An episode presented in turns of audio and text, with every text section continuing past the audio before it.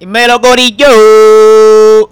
Bienvenido a un episodio especial. Este episodio, para que sepan, va a ser un poco diferente el formato. Súper Este, diferente, confía. A todos los demás episodios que hemos hecho hasta ahora, que han sido 14 episodios. Sí, felicidades. Este. Pero nada, este, mi nombre es Oriols como siempre y me acompaña. Digo, me acompaña no, yo creo que este episodio va a ser completamente de él. Sí. El Estoy acompañando. irresponsable. Dile tu nombre, cabrón. El irresponsable Carlos Figue Rowa, hijos de puta, que es la que hay. Está, ahí está. Ese, para que sepan que ese es el auténtico. El no hay- auténtico. hay- No, hay le una- embuste, cabrón. Aquí no no, hay una con copia. mierda. No hay una copia. No hay una Este, copia, cabrón. Pero nada, eh, un poco de introducción. Eh, la historia que van a escuchar a continuación es totalmente 100% de el caballero aquí presente, Carlos Figueroa. Súper mío. Este, y nada, métele dembow. Estamos ready.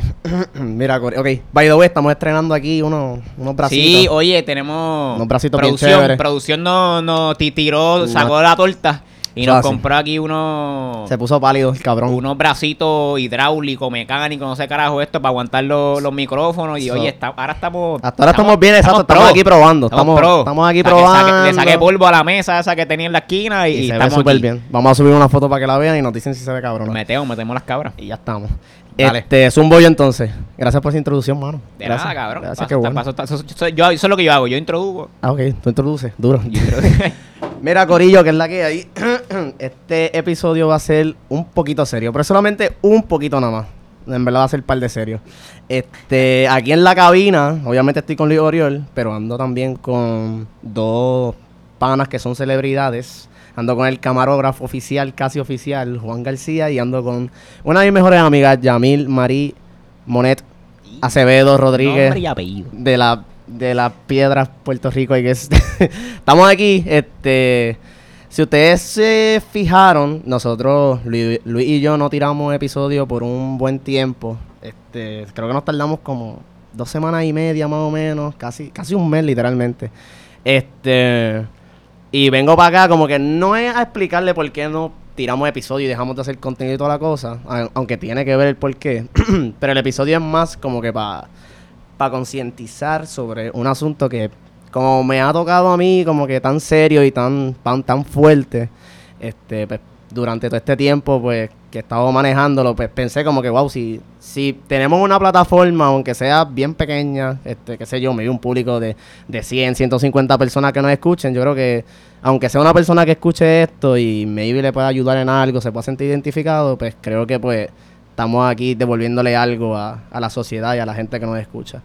Este, so hoy yo le voy a estar hablando de mi experiencia en un hospital psiquiátrico, Corillo. Sí, este, literalmente estuvimos casi un mes sin, sin grabar porque yo estaba no internado en un hospital psiquiátrico, estaba lo que ellos le dicen hospitalizado parcialmente. Este, estuve- Explica, explica qué es eso, explica Sí, es eso. ah, hay dos tipos de hospitalizaciones que te pueden hacer. Está la internalización full, que es que te pueden dejar en el hospital. By the way, no voy a decir el nombre del hospital, porque como voy a decir testimonios de gente que estaba conmigo en el hospital, este, pues, no sé, por medio por cosas de confidencialidad. Definitivamente no. Como que no, no queremos, exacto. Ya Este, dije suficiente el nombre al principio. Sí, sí, pero es un hospital psiquiátrico, eso es todo. Y este, pues, habían dos habían dos, dos tipos de hospitalizaciones. En el que te internan dentro del hospital, que usualmente se debe a cuando maybe tienes como que pensamientos suicidas o tienes pensamientos en los cuales vas a hacerle daño a alguien.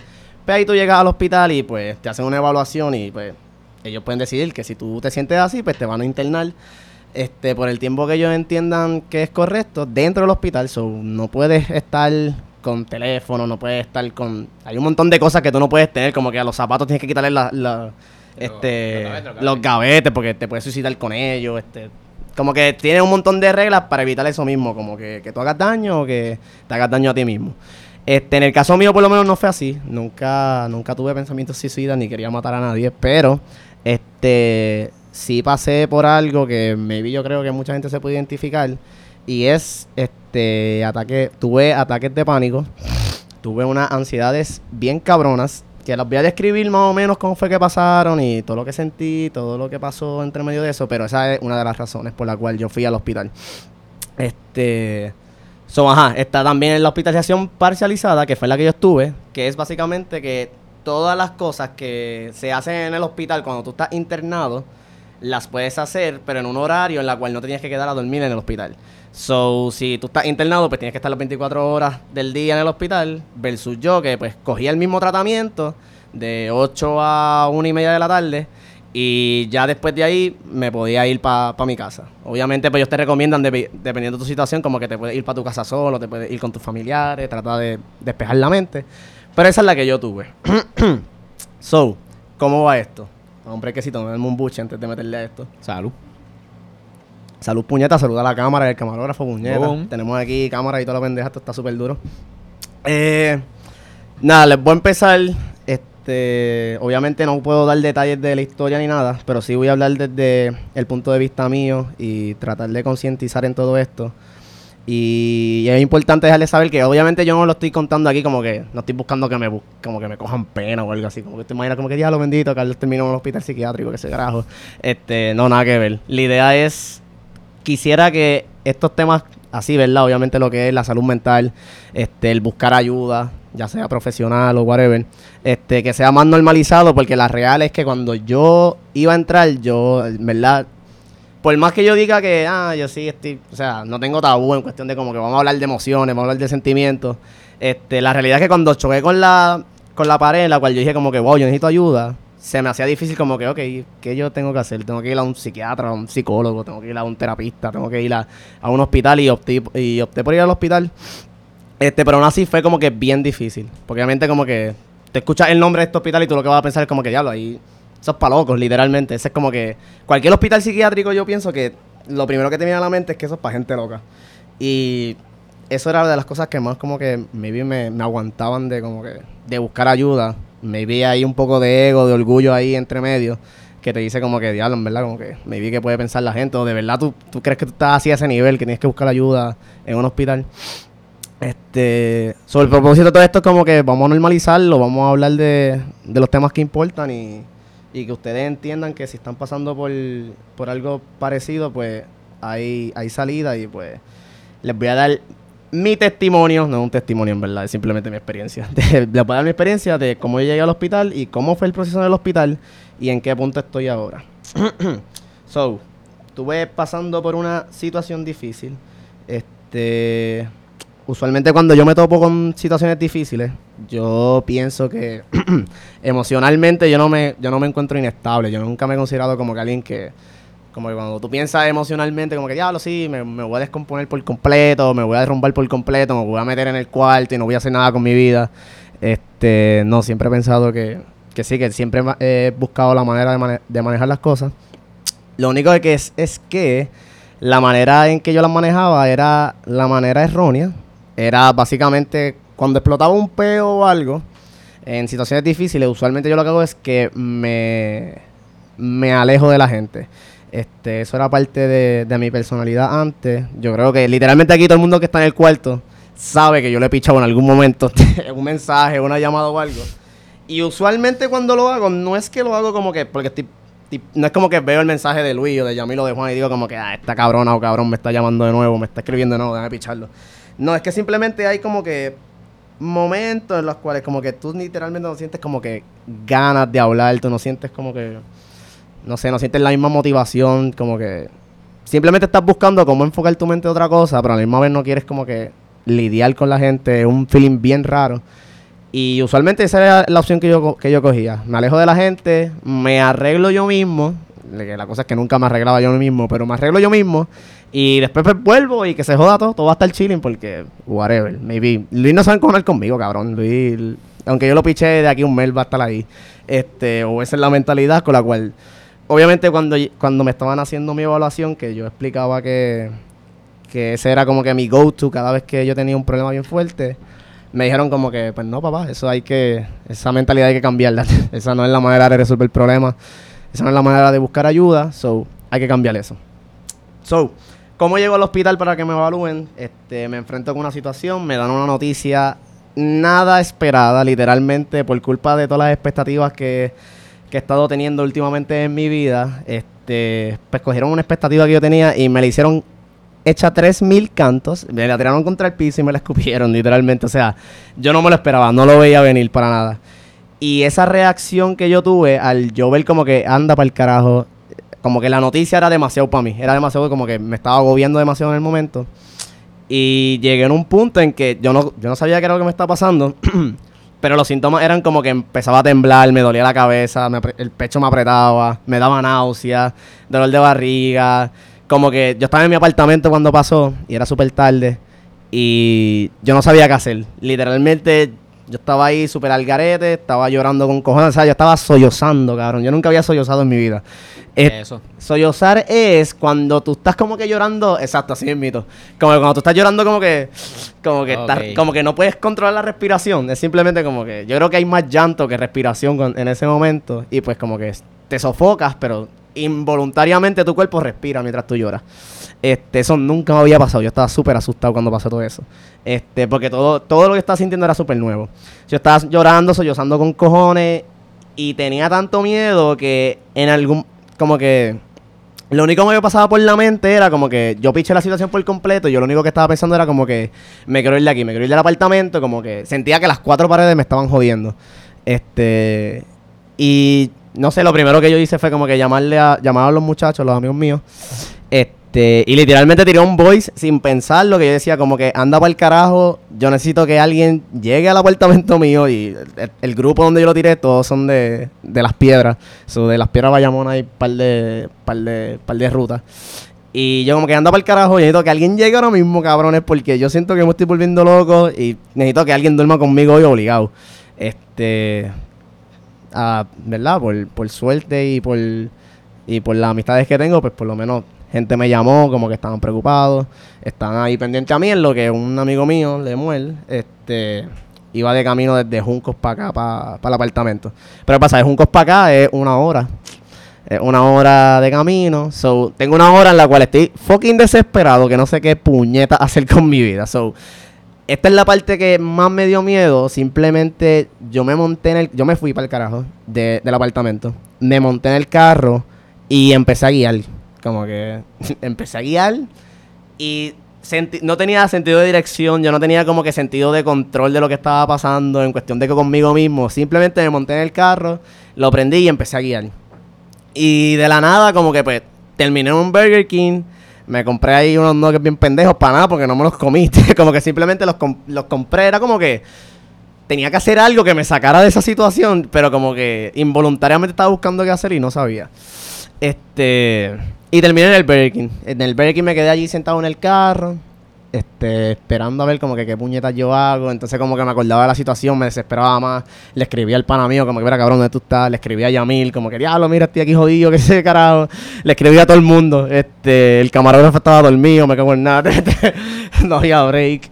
Este, pero sí por lo menos como que estaba hablando con gente en lo que llegaba Lemuel. Este, nada, me quedé en el en el BK y ya cuando el pana mío me dice que está bastante cerca de mi apartamento, este, pues ahí cogí para el apartamento y lo esperé adentro, pero como que me tiré a la cama a esperar nada más, como que ya tenía en mente como que él va a llegar. Obviamente cuando él llegó, pues él trajo un Play 4, cabrón, compramos cerveza, nos pusimos a jugar y qué sé de carajo. Y como que pudimos bajar la intensidad del, del momentum que yo tenía como que emocionalmente, como que yo estaba tan trepado que necesitaba algo que me bajara la, la ansiedad. Este, y pues por lo menos cuando él llegó, pues pudimos bajar y después hablamos de la situación bien por encimita y pues eso también ayudó. Este, pero ¿qué pasa? Yo nunca había tenido esta experiencia, cabrón. Yo, es más, yo nunca pensé que iba a tener esta experiencia porque durante, o sea, yo he tenido momentos difíciles en la vida, este, y he encontrado la manera de manejar esos momentos difíciles, aunque sea correctamente o incorrectamente, lo he manejado y no he llegado a cierto punto. Este, incluso como que hubo un momento bien fuerte en mi vida en la cual como que como único yo lo pude lo pude como que superar o lo pude manejar eh, fue como que aplicando meditación a mi vida este y empecé a medicar a meditar a hacer mindfulness este a buscar más sobre lo que es el budismo zen. Y todo eso me ayudaba tanto como que yo sentía que yo me entendía emocionalmente yo sentía como que wow yo, yo entiendo lo que el ego me está trayendo a mi mente yo entiendo cómo controlar esos pensamientos malos que llegan a mi mente que en realidad no son malos son pensamientos que simplemente llegan como que no tenemos control de ellos. El único control que tenemos es cómo los reaccionamos Y yo me sentía en control siempre, hasta esa situación que tuve. Ya después de ahí dije como que, ah, no, yo soy un fucking pendejo, yo no tengo control de un bicho, no hay break. Y entonces, nada, después de ahí, pues fui para el trabajo, en el trabajo, o sea, trabajé tres días, eh, entre comillas, porque yo no servía para un carajo, mi mente estaba en la puñeta, yo no dejaba, yo no dejaba de pensar en la situación, este, y no estaba produciendo en el trabajo.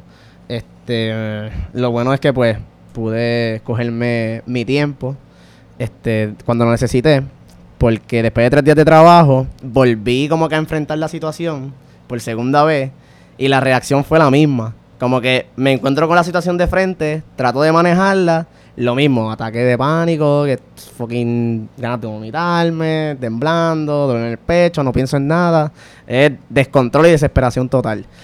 Ya esa segunda vez yo estaba bien preocupado, porque ya de la primera vez yo salí del yo salí del apartamento en el carro sin pensar qué carajo este estaba pasando. Y ya vi que por el segundo me pasa la, misma mierda. Pues como que me da miedo primero que no entiendo qué me está pasando. Este, yo simplemente tengo estos síntomas que me están pasando por esto, que, lo que esto lo triguea y estos son los síntomas. No sé qué está pasando. Y segundo, pues como que me da miedo que me vaya a pasar algo en ese, en ese aspecto. Y estuve literalmente dos días pensando qué carajo yo iba a hacer, a dónde yo iba a ir. Yo no sabía de sitios de psicólogo, mierda así, como que nunca, nunca había pensado en eso. Este, en cuestión de, en caso de que yo tenga como un mental breakdown así, ¿qué carajo se supone que yo haga? Y no creo que mucha gente lo haga. Este, pero tuve dos días buscando información, que sé carajo, y terminé, opté por ir al hospital. Este, cuando fui al hospital, me evaluaron, expliqué la situación, me explicaron todo. Ah, eso fue un ataque de pánico, por esto, esto y lo otro. Este, me evaluaron y me dijeron para la hospitalización parcial.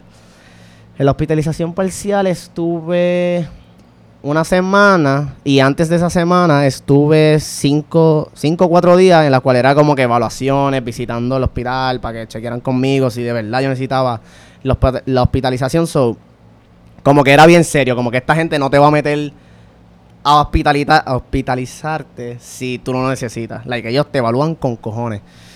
Y nada, cuando ellos deciden que sí, que me tienen que hospitalizar parcialmente, pues ahí es lo que voy, que viene siendo este, este, episodio como que mi experiencia ahí adentro. Obviamente yo como que pues está bien, pues se jodió el diablo, cabrón. Voy a parecer un fucking loco, tengo que aceptar el hecho de que terminé en un hospital psiquiátrico para ver cómo carajo yo me arreglo de manera, ¿verdad? Con profesionales y qué sé yo. Y. Pero lo primero que yo pensaba es como que, wow, yo creo que yo voy a entrar aquí y lo que va a haber es un montón de gente babeándose encima, cabrón, tratando de romper puertas. Yo no sé, como que gente bien agresiva. O sea, súper kaki. Estereotipo, estereotipo. El estereotipo. O sea, yo ya tenía el estereotipo del hospital, más ya tenía encima como que, ya lo sé, el hospital es así, pues tengo el estereotipo de cómo va a ser la gente, como que al garete. Este. Esa, esa hospitalización son con terapias grupales. Este, yo tenía un grupo que era el que yo pertenecía. Y eran, éramos como 22, 25. Soy un grupo grande. Este, y entro al hospital el primer día. Perdón, estaba viendo. Eh, entro al hospital el primer día. Y cabrón, o sea, es gente súper normal. Obviamente, como que. Yo ya estaba más a cuestionarme, como que cabrón, yo creo que yo soy el físicamente, como yo me veo, como yo me comporto, yo soy el Margaret aquí, cabrón. como que aquí la gente está súper chilling. Este, o sea, entre un comedor, allí hay cuatro mesas, cabrón. La primera mesa tiene un chojete de viejos que están allí hablando mierda de dominó, de la guerra, de, de Irak y de Vietnam y no sé qué hostia. Tienes por acá el grupo de las nenas o las mujeres que están hablando de qué puñetas sé yo, de no sé qué carajo estaban hablando, pero estaban hablando de los ah, de los exnovios y mierda. Este, pero todo el mundo súper chilling, como que yo pensaba que todo el mundo iba a estar como yo estaba, desesperado, como que ojeras de tanto llorar, que se de carajo. Pensé que todo el mundo estaba así, ¿no? Como que este no era así. So, ya de por sí cuando tú entras, como que te inspira confianza, pues es como que, ok, como que todos nos vemos iguales, no, no it's not that bad, no, no, es tan malo. Este, obviamente parte de por qué te dan las terapias en grupo es para que tú compares como que, ¿verdad? Tu situación con la de otra gente. Como que todo esto está bien predeterminado. Eh, obviamente tú, cuando tú entras, tú, tú sabes que tú vas a escuchar las situaciones que han tenido otras personas y vas a tener que interactuar con ellos. Eh, esa es la razón por la cual te ponen en grupo. Este, pero yo no sabía qué tan malo podía ser porque yo veía a todo el mundo súper chilling. O sea, la gente se reía con cojones, hablaba mierda con cojones normal. No sabía cuál era como que el estatus de todos ellos. Y pues yo estaba pues normal con ellos. Este, empecé a hablar con gente, empecé como que a desenvolverme con ellos, con los del grupo. Y, y sí, pude, pude hacer amistades con, con dos viejitos y un, y un muchacho que, que es veterano de, del Army. Eh, cabe recalcar que toda la gente era relativamente mayor. O sea, yo era el más joven, yo diría, yo, yo tengo 23, yo era el más joven allí. Había una muchacha que yo le pongo como 25 y otra que le pongo como 28 y los demás 50 plus.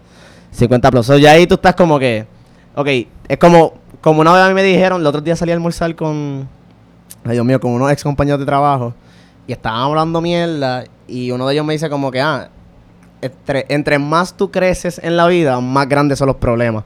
Y yo como que, sí, es verdad, como que tengo eso en mente y es como que, ok, pero yo tengo 23 y yo me estoy jodiendo por esta mierda. Imagínate esta gente como que de 50 plus, como que, ¿qué carajo esta gente está pasando, cabrón? como que, los, los midlife crisis. Literal, o sea, yo, esos cabrones sí, yo ya en mi mente yo, decía como que esta gente sí la tiene que estar pasando mal, cabrón. Esta gente sí la tiene que estar pasando mal. Pero vamos a ver qué es la que hay. Conocí gente, toda la cosa, nada. Eran siete días de terapia, tenía que coger tres terapias grupales al día con diferentes enfoques. Este, al día cogía una terapia grupal que era para este, orientarte sobre medicamentos que tú, que tú puedes tomar para tus situaciones. Si, si tienes insomnio, ah, eso yo también lo tenía, insomnio. El que tiene insomnio, cabrón, o cabrona, te entiendo, eso es lo peor. Este, nunca me había dado hasta los otros días. Este, qué sé yo, si tienes insomnio, pues en esa orientación te dicen como que, ah, pues mira, tenemos clonopin para eso, puedes tratar esto, lo otro, y pues tú puedes contestar tus preguntas en cuestión de los medicamentos que se utilizan para este, para esas situaciones y para esas, como que, no sé si se le puede llamar enfermedades mentales, yo no sé si ese es el término correcto, pero, pero sí, para esas situaciones. Eh, la segunda terapia era una terapia ocupacional, eso era básicamente para tú distraerte la mente. Este, tenían actividades como yoga, podías dibujar, pintar. Hubo un día que jugamos charades, que es el juego este que te pone algo en la cabeza y tienes que adivinar con el feedback de la gente. Este, sobre esas terapias ocupacionales son más para tú distraerte y de esa manera como que pues sacar tu mente de, toda la situación que tú estás. Y entonces había otra, que es mi favorita, la tercera, que yo digo como que es la es la terapia para que cojas una fucking bofeta, cabrón. Es como que es, la terapia de reality checks, cabrón. Ahí eran como que vámonos más a términos más profesionales, como que vamos a hablar de, de autocontrol, vamos a hablar de, de personas tóxicas y relaciones tóxicas, vamos a hablar de qué puñetes de superación en tu vida. Y pues, era, esa era más intensa porque la gente como que se identificaba más con el tema y ahí era, donde todo el mundo explotaba. Este, eso eran esas tres. Teníamos almuerzo gratis que estaba súper cool. Y ahí rompí.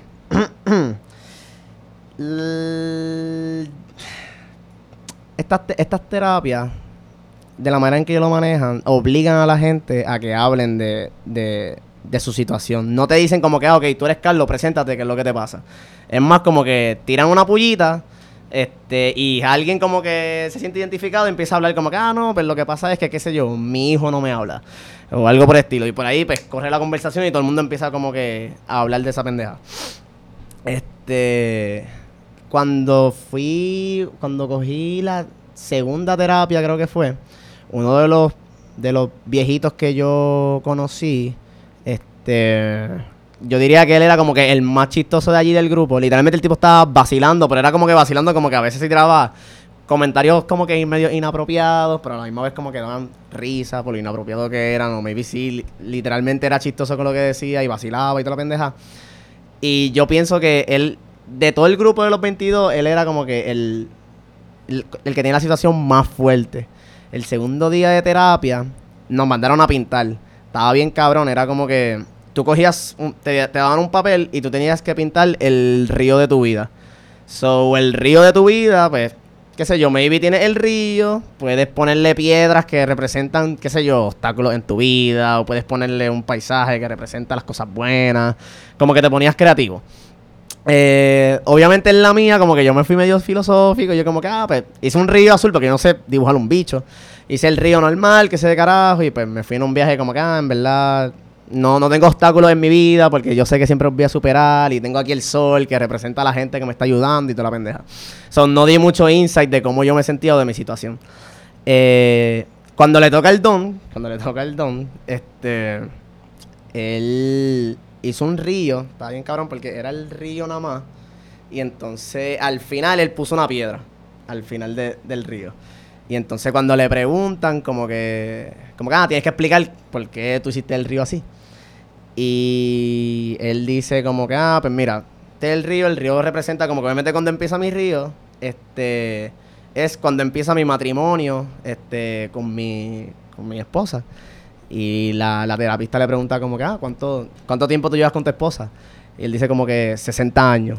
Papi, 60 años son un par de años. Eso es una vida. Esa gente se casó a, los, que a los loco, 20 una vida años. la gente se, casó a los 20 años. Y él dice como que pues esta, este río completo representa mi matrimonio con ella. Y el río no tenía nada, era simplemente azul. Dice como que lo pueden ver todo que está bien azul, porque obviamente no ha pasado nada malo, nosotros nos amamos, toda la pendeja. Pero entonces al final del papel y al final del río, él le, él le dibuja una piedra. Y entonces la terapista dice como que, ah, este, ¿por qué tiene una piedra al final del río? Y entonces él dice como que, ah, porque esta piedra representa la enfermedad que mi esposa está pasando ahora mismo. Y el y la terapista le pregunta como que, ah, ¿cuál, cuál enfermedad que está pasando tu esposa? Este y el tipo le contesta, literalmente él estaba súper chilling todos estos días y cuando le tocó ahí súper fuerte, él dice como que, ah, mi esposa tiene Alzheimer. Cabrón, el, o sea, el mood en el cuarto fue como que Cambia, cambia. bien pesado, bien pesado, porque te pones a maquinar como que, cabrón, tú llevas una vida completa con esta mujer, 60 años, y al final, ya que ustedes están súper viejos, que lo que les queda es disfrutar la vida, le da Alzheimer. O sea, tu esposa de 60 años no se acuerda de ti. Y para el colmo tú tienes que cuidarla, o sea, porque tú sientes esa responsabilidad de como que, wow, yo tengo que cuidarla, pero a la misma vez es súper difícil para él. Y entonces ahí le preguntan como que, ah, por eso es que tú estás aquí, como que, y él dice que sí, como que esa es la situación por la cual él decidió buscar ayuda, porque era una situación que le agobiaba un montón a él. So, en este punto yo estoy como que, anda para el carajo, yo soy un fucking pendejo, cabrón. O sea, mi situación no se compara a esta mierda. Maybe lo que él y yo sentimos, este, maybe es igual de intenso. Maybe la, la, la desesperación de él o la ansiedad de él es equitativa a la mía. Pero, mano, tú pones una balanza las dos situaciones y no hay break, mano. O sea, definitivamente el, la grama siempre va a ser más verde, cabrón. O sea, siempre va a haber alguien, y se escucha feo, pero siempre va a haber alguien peor que uno. Este, y eso era parte de, como que te pone en perspectiva y ayuda un montón. Y así había de todo. Había una muchacha que pues estaba lidiando con problemas familiares. Había otro que estaba lidiando con problemas de cuando él estaba en la milicia. Como que me contaban una historia súper al garete. Como que es- este tipo se fue como por 15 años al Army cuando volvió. O sea, él llegó tan jodido como que... Como él dice, él, él te dice como que yo he visto tantas cosas que, que yo no tengo manera de borrarlas. Y ya yo estoy como que mi mente está programada de cierta manera que yo siento que yo no yo no pertenezco a esta sociedad, cabrón. Como que a él se le hacía difícil como que como de la guerra y de cómo a ti te entrenan, cómo tú puedes caber en esta sociedad que como que todos están diferentes. Como que él se le hacía bien difícil y a él también pues lo, lo pusieron ahí. Y la cosa que pues yo creo que todo el mundo en cuestión de como que de sus situaciones definitivamente eran súper más extremas, peores que la mía en cuestión de como que, este, de la gravedad del asunto. O sea, estamos hablando de cosas bien graves. Eh, pero lo lindo de todo eso era como que obviamente ellos contaban esto, pero el support que tiene la gente ahí adentro entre ellos mismos, que es como que, como que maybe tú puedes escuchar a alguien como que, diablo, yo he vivido tanto en mi vida, este, y como que ya en este punto yo estoy ahora como que siento que me quiero rendir, siento que como que no tengo escapatoria puede decir a alguien y como que pues todo el mundo, todo el grupo como que está apoyándolo como que no, nunca es tarde, como que estamos aquí todo el mundo para ti. Y era como que un compañerismo bien cabrón de gente que nadie nos, no nos conocemos, cabrón, ninguno de nosotros nos conocemos, pero a la misma vez como que tenemos el apoyo que maybe muchos de ellos no encontraron afuera o maybe no sabían que podían tenerlo, o maybe no decidieron buscarlo por su cuenta aparte. Y allí existía ese compañerismo. Y el mero hecho de hablar de situaciones así o que alguien te dé palabras, como que me de ayuda, o simplemente gente que te escuche, ayuda un montón, ayuda un montón y, o sea, yo lo pude ver como que de primera mano allí. Yo podía ver como que gente que maybe estaba atacada llorando y en ansiedad bien cabrona, que el mero hecho de desahogar se terminan súper tranquilos. Como que el poder de escuchar y de, y de, y de tener una conversación sobre todas estas cosas ayuda un montón. Y mucho tiene que ver con eso, como que nadie merece a sufrir como que como que solo o callado. Que eso era de, de las cosas que yo más aprendí allí, como que el sufrir solo, o sea, el tú saber que tú estás mal, que tú no estás bien emocionalmente, mentalmente, y encima de eso, como que exigirte que tienes que bregarlo tú solo. O sea, te consume de una manera bien cabrona hasta que llega un punto en que la gota que derrama el vaso te va a pasar lo que me pasó a mí. Y, y nadie se merece eso. Y lo bueno es que tenemos gente, profesionales que nos pueden ayudar y toda la cosa. Y funciona. Anyways, eh, cuando vamos para las terapias que son como que las de reality check, que son las mejores, eh, allí te ponen a prueba. Te ponen a prueba, este, con lo que hablan, te ponen a prueba. La más que a mí me jodió, que más me impactó, fue como que la una terapia sobre personas tóxicas o relaciones tóxicas en nuestras vidas. Y, y estuvo bien cabrona porque la dinámica era. O sea, el tipo era un genius. Este tipo es un fucking genio, cabrón. Este terapista es un fucking genio. Este. Él empieza como que, ah, vamos a hablar de, relaciones tóxicas, de personas tóxicas. ¿Quién me puede explicar lo que es una relación tóxica o una persona tóxica? Papi, y todo el mundo de que tirando ahí veneno, cabrón, como que, ah, una persona tóxica, egoísta, malintencionada. Hubo una persona que dijo, ah, una persona de poca fe. Yo como que, mano, cállate. Por lo menos el terapista como que ayudó ahí y dijo como que, pero chico, como que este, hay gente que es súper cristiana, que puede ser, que puede ser bien tóxica, hay gente que no es cristiana y, y es nada tóxico. Y es como que el tipo como que ahí le bajó como que así ah, es verdad. Yo no tengo ese tipo de paciencia, cabrón. Yo hubiese, o sea, eso a mí me triguea, yo estoy como que, ok, cállate la boca. Pero anyway. Próximo. Exacto, próximo. Y entonces, pues nada, empiezo a decir como que eh, todo ello empiezan a decir como que su, su definición de que es una persona tóxica. Y te lo juro, cabrón, era una pizarra de estas blancas de. de. como que de la, de la uni, de estas de marker. Y llenamos esa pizarra completa. Completa, completa, completa. La llenamos de, de términos y frases y palabras que podían este, definir a una persona tóxica. Eh, en este punto. ya yo me. Ya yo me. ¿Cómo te digo? Nada, cómo lo digo este punto yo estoy medio annoyed, medio enojado con, esa terapia y con la gente que está dentro de la terapia, porque mucho de lo que tiene que ver con mi situación es que llegué a un punto en que yo consideré que sí, mira, en, en cierta parte o en mucha parte yo actué de manera tóxica con un montón de gente. Eh, que se puede considerar tóxico mi comportamiento, pero cabrones, yo no soy nada de todo eso que está en la pizarra. O sea, en la pizarra había un montón de cosas que obviamente yo no me puedo identificar como que, ¿qué es la que hay? Yo no, yo, no, yo, no, yo no voy a ser tóxico porque yo quiero ser tóxico. Este, o por lo menos esa fue mi, mi, mi experiencia. Pero todo esto era parte del, del, parte del plan del terapista. Este, él llega a un punto como que, él dice como que, exacto, como que, ¿por qué nosotros como que empezamos a hablar de por qué permitimos a esta gente en nuestras vidas, este, el, el daño que nos hacen? Eh, si traen algo positivo, el por qué dejamos que permanezcan dentro de nuestras vidas. Y todo fluye súper bien, pero tú puedes ver como que la, todo el mundo parece allí que ha tenido una experiencia con alguien que ellos definen como una persona tóxica. Eh, y yo tuve que levantar la mano y dije como que, mira, yo tengo un mini problema con todo esto y es que yo no me considero que yo soy nada de la mayoría que está ahí adentro. Yo sí puedo coger dos o tres palabras que hay ahí y yo me las puedo aplicar. Pero puñeta, y hay como 150 palabras. Tú sabes, como que yo no soy todo eso. Y entonces alguien, alguien, otra muchacha aboga como que parece que me vi en una situación parecida. Ella dice como que exacto, como, como alguien que es tóxico puede identificar que está siendo tóxico, como que cómo llegamos a ese punto, cómo podemos llamar a alguien como que, ¿cómo podemos decir que esta persona es súper mala cuando él ni sabe qué carajo le está haciendo? Él simplemente está actuando de esa manera y ya. Y entonces el terapista como que él entendía y dice como que a eso mismo es lo que voy. Este Y después de que trachamos a la gente tóxica y toda la pendejada, él pregunta a la gente, ¿cuántos de ustedes aquí han sido tal palabra, qué sé yo, mentiroso, estaba en la pizarra? ¿Cuántos aquí han sido mentirosos? Claro, todo el mundo ha mentido. ¿Cuántos aquí han sido egoístas en cuestión de para salir con beneficio de algo? ¿Cuántos aquí, qué sé yo, han tratado de manipular para que una situación salga de la manera que, nosotros queremos?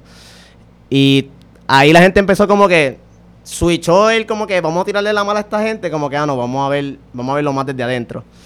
Eh, so ahí la gente como que, ah, sí, como que es verdad. Y este era el punto del, del terapista, como que aquí todo el mundo ha sido tóxico, como que el mero hecho de tú tener una situación y simplemente vamos, vamos a concluir todo y vamos a resolverlo todo como que, ah, ok, tú fuiste tóxico, yo no fui tóxico, se jodió la cosa, como que no importa, me hiciste daño y se jodió. No, o sea, tú estás en la misma posición que igual que toda esta gente y te pone a pensar como que realmente lo estaban haciendo a malas, porque sí hay gente mala que hace cosas malas, pero también hay gente que maybe está pasando por otras cosas externas que lo hacen este actuar de esa manera. So, la manera esa, como que ponerte a maquinar, como que, ok, ¿qué de verdad tú estás pensando sobre esa persona? Y podemos llegar ahí a un consenso bien cabrón sobre eso.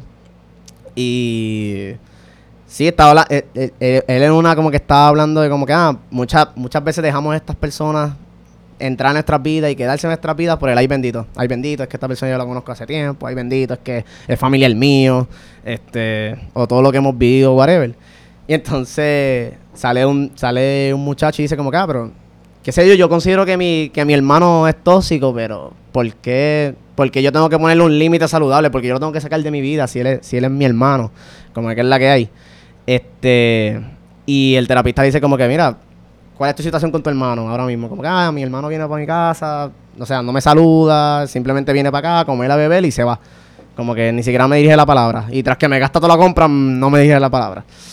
Y entonces el terapista dice como que, pues, ¿por qué no lo sacas de tu vida? Y entonces el tipo le dice como que, porque es mi hermano. Y entonces el terapista le pregunta, ¿dónde está tu hermano ahora mismo? Y el, y el muchacho de- del hospital le dice como que, pues mira, él tiene que estar ahora mismo en una playa, bebiendo o algo así. Y el terapista le dice como que, ¿y dónde tú estás ahora mismo? Entonces ahí el tipo se quedó como que, sí, es verdad. Entonces ahí es donde el, va- el terapista dice como que, o sea, vete en el viaje de que esta persona no está haciendo nada, ni está interesado en nada, o al menos no se ha dado cuenta de que te está haciendo daño y no está haciendo nada para mejorar eso. So, entonces, si tú estás viendo ese comportamiento, si tú sabes que él no va a cambiar y tú sabes que no hay break de resolver la situación, ¿por qué mantenerlo ahí? Y entonces ahí pues, todo el mundo como que, diablo, sí es verdad, a mí me pasó esto, a mí me pasa lo otro, esto y lo otro. Y esas terapias estaban súper cabronas, estaban súper buenas. Este, ese muchacho que estaba hablando ahí, yo le conté toda mi experiencia este, sobre cómo yo estaba. Y empezamos a hablar a nivel personal y yo. Y a mí lo que me querían, como que. Ellos decían como que no te podemos, como que, identificar que tú tienes algún trastorno o algo. eh, porque tú eres bien joven, tú tienes 23 años, como que es la que hay. Este, tú, no, tú no tomas pastillas, tú nunca has ido a un psiquiatra, tú nunca has ido a un psicólogo. eh, tú simplemente llegaste aquí y pues pudiste entrar, pero yo no te puedo decir que tienes trastorno de algo. Pero de todas formas, yo lo que le sonaba era que yo tenía trastornos de pánico. Era lo que, lo que pensaban. Me dijeron como que busca información sobre el trastorno de pánico. eh, busca información, lee sobre eso. Si te identificas a tal nivel que tú entiendes que ese eres tú con todo lo que tú encontraste, pero vuelve para acá, lo discutimos y vemos qué pasa. Eh, al final del día no, no me, no me diagnosticaron ningún tipo de trastorno. Eh, sí, obviamente la ansiedad está ahí, el insomnio está ahí, pero son cosas que se pueden manejar. No es como que, no es como que es algo que ya tengo ahí implantado en el psiqui. Eh, so sí, eso me tenía a mí bien cacking, como que, uy, un trastorno de pánico, trastorno de algo, nada más eso. Pero te hacen entender y te lo normalizan tanto, y adentro te lo normalizan tanto, pues es como que, ok, sí, te diagnosti- diagnostic- dias- diagnosticamos. Diagnosticaron. Exactamente. Este es un trastorno de pánico. Obviamente la manera en que se ve allí, y que creo yo que es la manera que se debería ver afuera, uno estar maybe mal mentalmente o enfermo emocionalmente o enfermo mentalmente es una situación que se debería manejar como si tuvieses partido una pierna jugando básquet. O sea, es literalmente algo que te limita a vivir tu día a día. Igual que enfermarte, que cogerte una fiebre, este, que tener una lesión. Todo debería caer bajo el mismo árbol de, de, de problemas en salud y la salud mental debería ser igual de normal. Y allí te hacen sentir eso mismo que es normal. Porque no puedes hacer nada, no, tú no estás funcionando. O sea, la idea es llevarte, la idea es coger a Carlos, que está ahora jodido, y poder ponerlo en una situación en la cual él puede hacer el Carlos de antes que no estaba jodido. O sea, mientras no podamos hacer así, mientras no, me- si hay que medicarte, no me tuvieron que medicar por lo menos, pero si hay que medicarte para llegar a ese punto, si hay que dejarte aquí un mes para que tú llegues a ese punto, lo vamos a hacer. Y ellos no te van a dejar salir de allí, al menos que ellos vean un progreso y que ellos digan como que te den de alta, firmado por la, por la psiquiatra, por la terapista ocupacional, por el terapista de, de salud, por todo- todos los terapistas de allí. Este, so sí, yo tenía una barra en la cual ellos me decían como que si tú llegas a este punto en tu vida, en esta semana, tú puedes salir de aquí, no hay problema. Este, y sí, al final del día pude salir, me dieron de alta, so se supone que, digo, yo siento que sí, que ahora mismo todo está mejor. Eh, y obviamente, entre más pasaba el tiempo, más, o sea, los días, más gente se unía al grupo.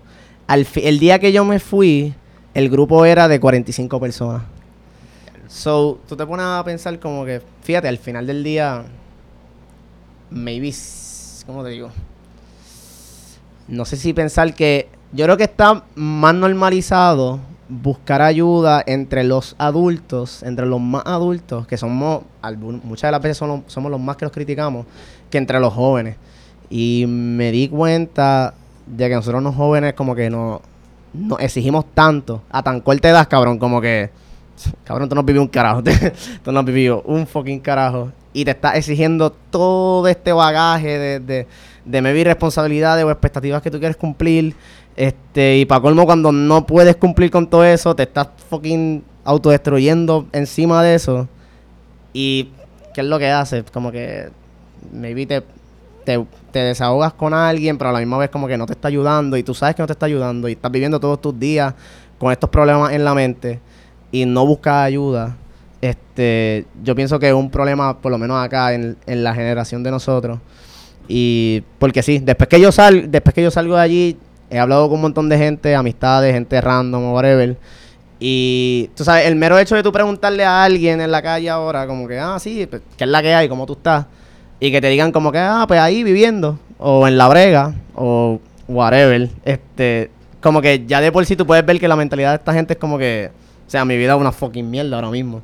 Este, o sea, levantarse todos los días así, sin esa, con esa negatividad, porque es negatividad, este, y como que no estar claro de que, mira, sí, todo va a estar mejor, o maybe necesito identificarme y saber que tengo estos problemas. Eh, pues en verdad, algo como que se contagia, pienso yo, como que, si tú me dices a mí como que, ah, este, pues sí, estoy aquí viviendo, normal, o en la brega, como que en verdad ya a mí me da un, a este punto a mí me da un letdown, es como que diablo, cabrón, si te puedo ayudar en algo tú me avisas, si quieres hablar tú me dices y hablamos rápido. Eh, y, y exacto, como que después de, después que me dan de alta de allí, eh, del hospital, eh, ellos me lo, ellos me dicen como que bien cabrones, como que cabrones en, el buen sentido, como que acuérdate que esto, nosotros no tenemos una varita mágica que te, o sea, tú viniste para acá, ah, ok, ya está arreglado, este, todos tus problemas se van a resolver de aquí en adelante, no, pa. O sea, tú estuviste aquí dos semanas y cuando tú salgas para allá afuera, el mundo va a ser el mismo, los problemas son los mismos y aquí la idea es que te hemos dado la herramienta para tú enfrentar esos problemas, eh, tratar de resolverlos si hay que resolverlos y si no se resuelven, pues cómo tú puedes manejar con esa situación, con esa situación ahí. Y ahora mismo estamos en ese punto. Estamos ahora mismo en el punto en el cual estamos bregando con la situación y estoy bregando conmigo mismo, pero me siento preparado. Como que he tenido encuentros con la misma situación y ya no me da el ataque de pánico. Y he tenido peores encuentros que los otros dos. Y, o sea, el sentido de desesperación no, no lo tengo. El sentido de impotencia no lo tengo. Este, siento que sí hubo un cambio legítimo en, el, en, ese tiempo que yo estuve ahí adentro en el hospital. Y. Pero estamos ahora mismo en esa. O sea, va a llegar un punto en el cual voy a tener que lidiar con la situación de frente y que pase lo que pase y lo que tenga que pasar. Y vivir con eso después de, de que pase. Pero a la misma vez uno sale tan motivado de allá que en verdad es como que, o sea, yo nunca había estado tan motivado como que, mira, en verdad, quiero meterle con cojones al trabajo, quiero, quiero como que el, quiero que el podcast salga bien, o sea, yo literalmente salí de allí súper motivado como que no, en verdad, como que si esto no me funciona, pues mira, vamos a invertir el tiempo en esto, vamos, a meterle el trabajo, vamos a hacer todo bien en el trabajo, vamos a meterle al podcast, y, y de ahí es donde sale la corazonada que yo digo como que, diablo, que puñeta, o sea, esto puede ser grande, esto puede crecer bien cabrón, este... Y te pone para eso, te pone como que un estado de ánimo que es como que tú sientes que tú tienes tanto que probarle a la gente. Porque de algo que me he dado cuenta es como que, y estoy diciendo como que mucho puñeta, de menos un break. Y es como que, puñeta, como que de nuevo. ¿Tú ves cómo esta mierda, puñeta? Eh, cuando alguien, cuando alguien es culpable, cuando, él cuando alguien entiende, como que ya se identificó como culpable en una situación y hace todo lo posible para arreglarse o para hacer un cambio de esa culpa que tiene y de arreglarse, da la casualidad que hay gente mala en esta vida, cabrón, que no te quieren ver bien. O sea, ya tú llegaste a un punto en que tú ya aceptaste todo, sabes que eres el culpable, estás tomando todo lo necesario para cambiarte y para arreglar esa culpa que tú tienes a nivel personal o a nivel de a quien le haya afectado. Y aún así hay gente que ve eso y no les gusta. No les gusta ya será como que por miedo a como que, ah, no, cabrón, este, en verdad eso es, maybe puede ser fake, maybe, maybe puede ser por la desesperación que tienes de la situación, eh, o maybe estás fingiendo nomás como que para que sea temporero. Pero es como que tú llegas a un punto en que tú te preguntas como que muchas de las acciones que nosotros tomamos, las tomamos por miedo, o sea, yo estoy actuando ahora mismo por miedo o yo estoy actuando ahora mismo por, por amor. So, sí, yo, obviamente al principio, yo actuaba por miedo. Cuando uno está en ese, en ese momento de crisis, uno está actuando por miedo. o sea, uno puede mirarse, yo puedo mirarme ahora mismo para atrás y yo sí estaba actuando de la manera en que yo actué, que era involuntaria totalmente, pero era por el sentido de miedo, como que de las repercusiones que tiene toda esta situación si no se arregla como yo quisiera que se arreglara.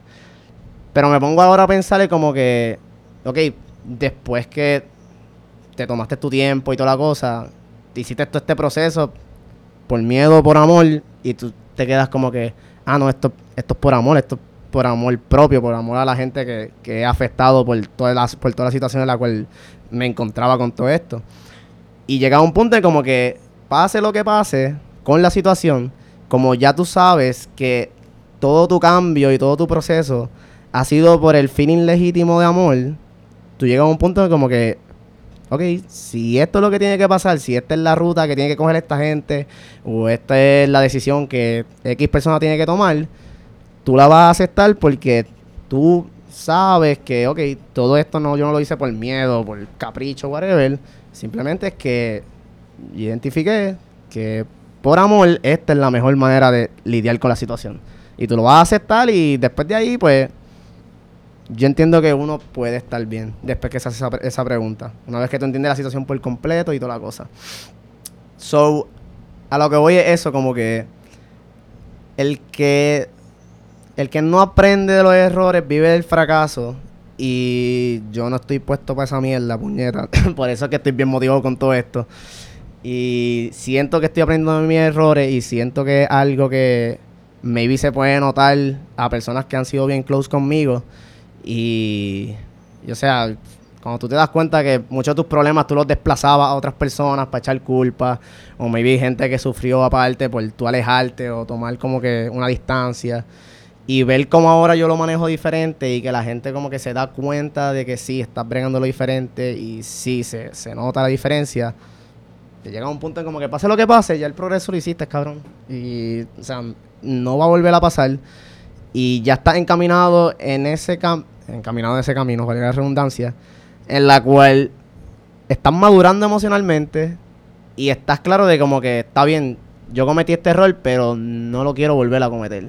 Me vi antes, yo sí sabía que hacía un error y yo podía decir como que, ah, sí, es verdad, hice esto mal, lo admito pero como que de qué puñeta te, te vale admitir el error si lo, si lo vuelves a hacer, ¿me entiendes? Y ahora mismo, después de todo esto, tú tienes tanto entendimiento que tú dices como que, ok, es que el camino es no volver a hacerlo. Y suena pendejo, suena súper pendejo, como que tú sabes que hiciste un error, la cagaste y la embarraste y la vuelves a hacer, la vas a cagar tres mil veces más.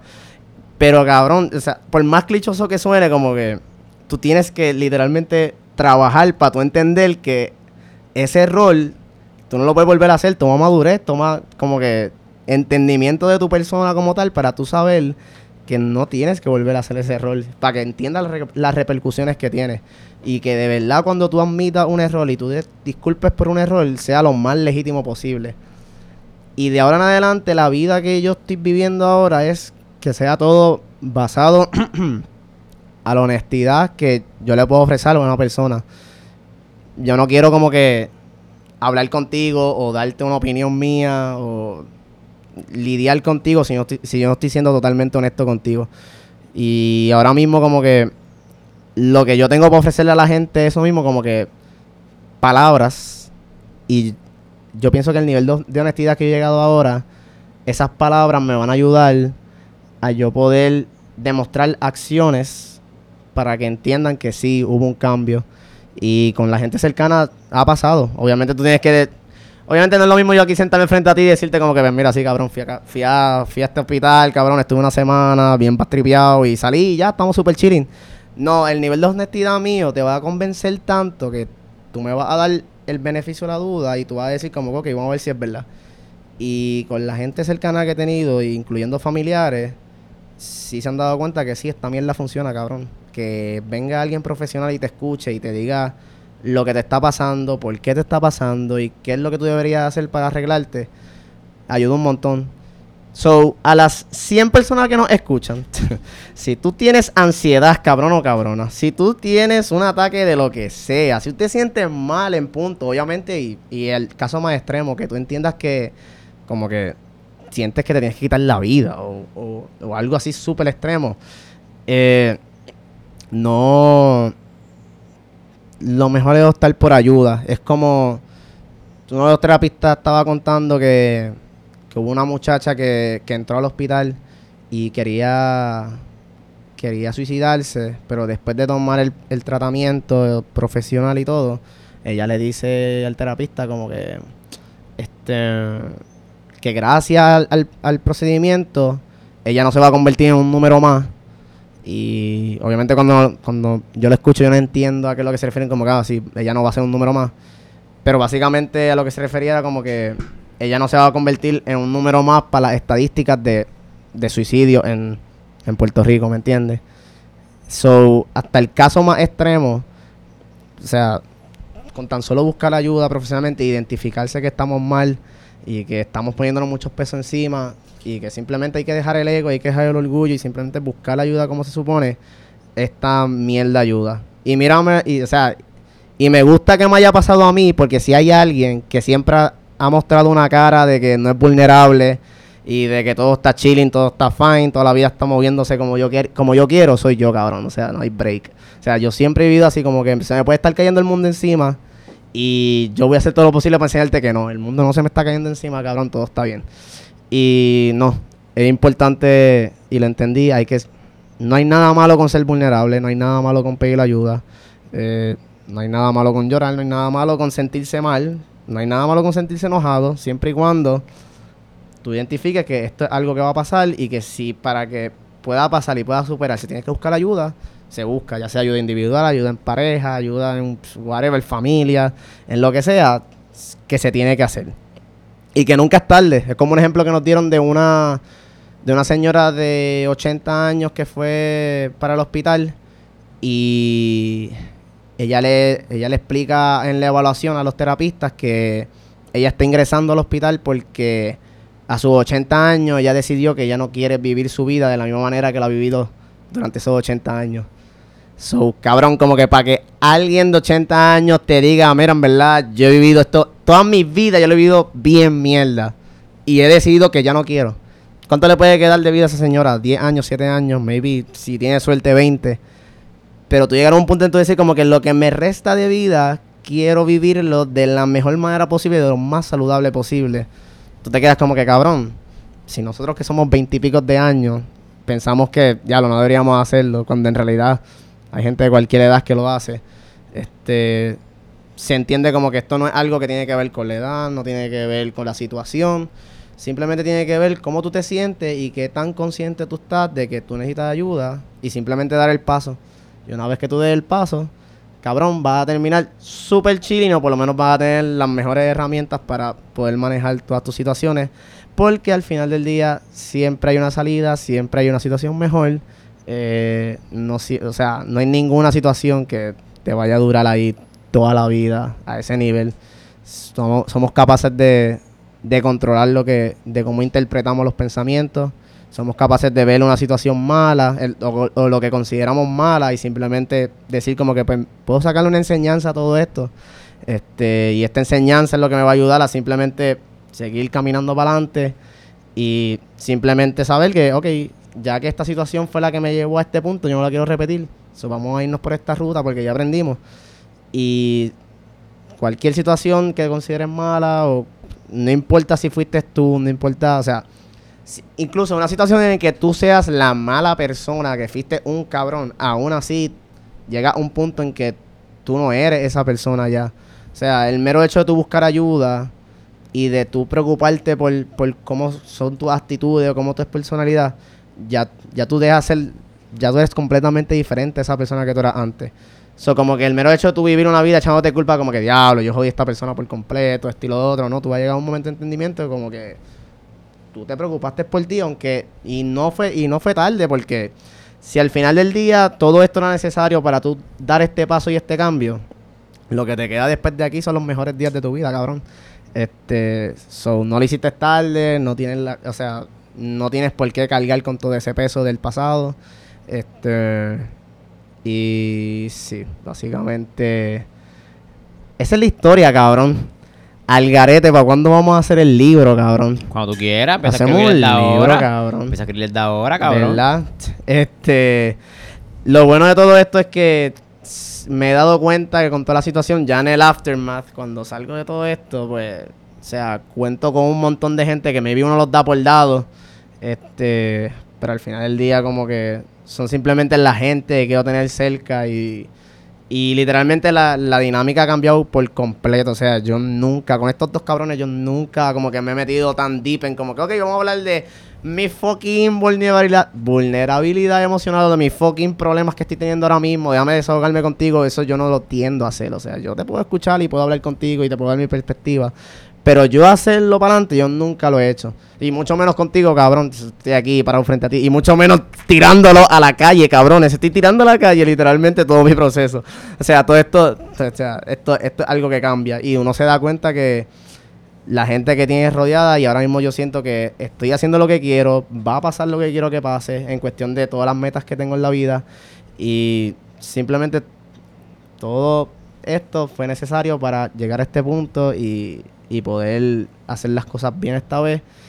Y sí, o sea, ahora mismo como te digo, del, del gorillo de las piedras que, que, me ayudaron, más Carlos de Bayamón. O sea, ustedes no sabían mucho hasta que yo les envié como con una foto, como que, ah, mira, estoy aquí, by the way. Sí, eso fue súper. Se fue súper random. Fue, random. Fue, fue bien random, era como mi tercer día. Y entonces ya Luis estaba encabronado porque yo no estaba grabando. Y yo, como que quería enviarle una foto del folleto que yo tengo en la mano. y le envié la foto a Luis y ahí fue como que, ah, diablo. Y tú puedes notar como que el interés legítimo de producción o de Luis, este, cuando te preguntan, o como que cualquier tipo de palabra, como que de aliento, tú notas que, son sinceros.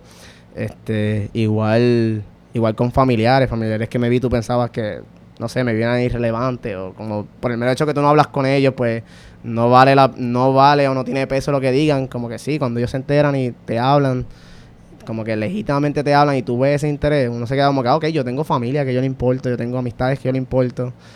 Todo eso como que pesa mucho más y sabes que tiene todo eso después de tú pasar un momento que tú puedes considerar que es el poder de tu vida, pero a la misma vez como que es el mejor de tu vida también. Yo siento que yo estoy ahora mismo donde yo quiero. O sea, donde único no estoy donde no quiero es donde en la situación, ¿verdad? Que cuando se tenga que enfrentar se enfrenta, pero en todo lo demás estoy donde quiero.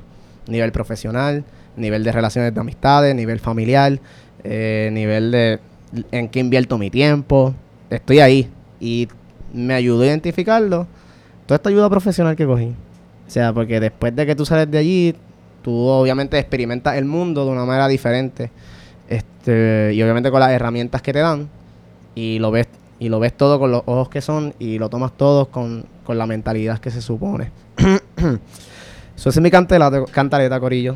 Espero que alguien se haya sentido identificado o algo. Y, y en verdad me pueden escribir en confianza aquí. Este, en Instagram yo siempre estoy metido en Pásalo. Me pueden seguir en, en mi Instagram personal.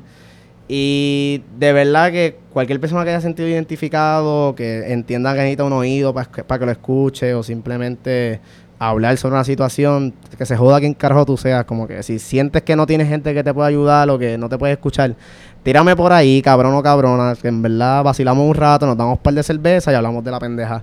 Y de ahí puedes ver como que el mero hecho de uno abrirse a la gente, gente de confianza o gente que está preocupada por ti legítimamente, el mero hecho de uno abrirse, abrir esa vulnerabilidad de uno, ayuda un montón. Ayuda un montón a sanar. Y si la herida es muy grande, pues se busca ayuda profesional y estamos súper chilling.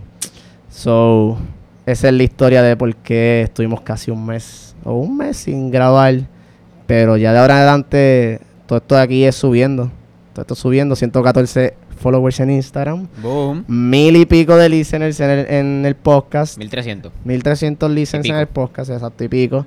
Este, prontamente eh, el open mic mío ya me encuentro en fase de escribir. ¿Qué carajo yo voy a...? ¿Vas a hacer eso? ¿Vas a hacer eso, verdad? Sí, voy a... Estoy, estoy escribiendo, en verdad, la historia que quiero hablar, como que va a estar buena, pero quiero como que hacerla clever en cuestión de qué es lo que voy a decir. Eh, pero sí, este, eso ya está cocinándose, ya tengo el contacto que me puede ayudar a treparme. Eh, sí, estamos, estamos dirigidos a que todo salga bien de ahora en adelante y sabemos que va a salir bien porque la mentalidad es que todo va a salir bien. ¿Qué tú crees, hermano? Duro, cabrón. La verdadera historia, cabrón. No la de embuste. Si fuera la de embuste sería una mierda y no la estaría escuchando ahora mismo, Obligado, cabrón. es la historia de verdad, cabrón. Yo creo que podemos cerrar esto, cabrón. Fuimos ya. No bueno, podemos Corillo, pues ahí lo tienen. Este. Ya lo saben. Este, si se sienten con problemas o lo que sea, pues no se queden callados, busquen ayuda. Eso así. Este, siempre va a haber alguien ahí para escucharlo. Este, y nada. Continuaremos, vamos a grabar después esta semana para nuestra Sí, programación regular. Sí, sí, vamos a hacer episodios chistosos. Ya se acabó la seriedad. Dale, Corillo, se cuidan. Cheque.